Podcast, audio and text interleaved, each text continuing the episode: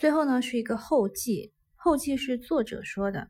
他说：“我并不认识写下这份手札的疯子，但是呢，我却认识某个人物，与手札当中提到的京东小酒馆老板娘有几分相似。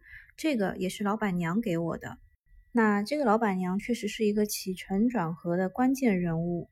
她给了我三本笔记本和三张照片，说这或许可以当做小说的题材呢。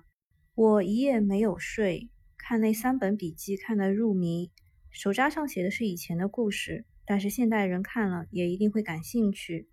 与其我拙劣的下笔修改，不如原封不动的请某家杂志社刊登，可能会更有意义。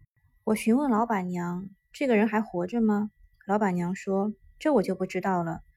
大约十年前，有个装着这三个笔记本和照片的包裹寄到位我位于金桥的店里，寄件人一定是小叶，但是包裹上没有写小叶的住址，也没有写姓名。”在空袭的时候，它和其他东西混杂在一起，最后还是完好无缺，很不可思议。我不久前才刚看完。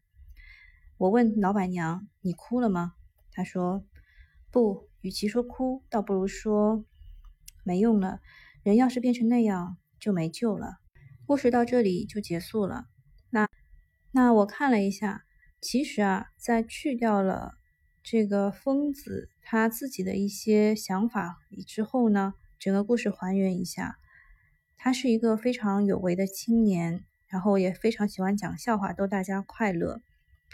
在他读初中的时候，他的父亲送他去了东京，然后他不习惯于东京的宿舍，搬去跟父亲一起住。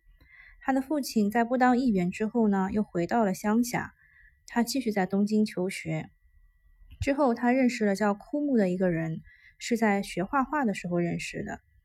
那枯木带他去看了东京的烟酒场色，还带他去参加了共产主义。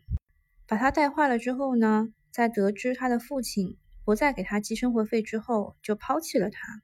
但是他还是想要喝酒，那他就和其中的一个服务员恒子发生了关系。他当时到咖啡酒馆的花费都是由恒子负责的。那他的第一次寻死就是和恒子一起跳海，恒子死了，而他却没有死。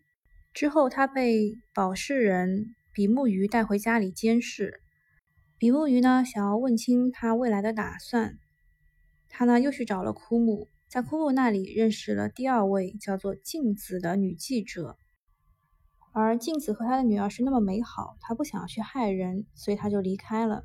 到了金桥的小酒馆啊，他也和老板娘发生了关系，然后他又认识了豪子，豪子是小酒馆对面一家烟酒店老板的女儿。由于他非常的信赖他，他们两个结婚了。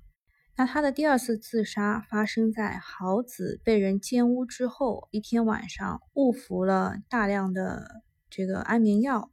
这一次自杀没有成功之后呢，他又接着喝酒，又吐血，认识了药店的老板娘。老板娘出于好心给了他一些吗啡，结果呢，他一天打好几针就染上了毒瘾。所以老板娘最后的那句话说：“没用了，人要是变成那样就没救了。”我翻到最后呢，看了作者太宰治的年谱，他在二十岁的时候就有过一次自杀未遂，然后在三十九岁，随着肺结核的恶化，身体极度虚弱，时常吐血。他和情人山崎富荣在玉川上水投水自尽，在三十九岁生日当天，遗体被发现。所以很多人说《人间失格》是太宰治的自传。我发现太宰治呢是一个非常迷信的人，还是一个宿命论者。比如说，竹一对他的两个预言说女人会迷上你和成为一个伟大的画家，还有自杀未遂之后说我要去没有女人的地方。这一些话呢，他都以预言成真和预言失败来评判，却从来没有想过要去改变任何事情。他的人生是高起点，因为他是出生在富裕之家，在那么高的起点遇上了一个枯木一样这样的人，就走了下坡路，但是也不至于越走越到这种境地吧。那我的同事跟我说，这个。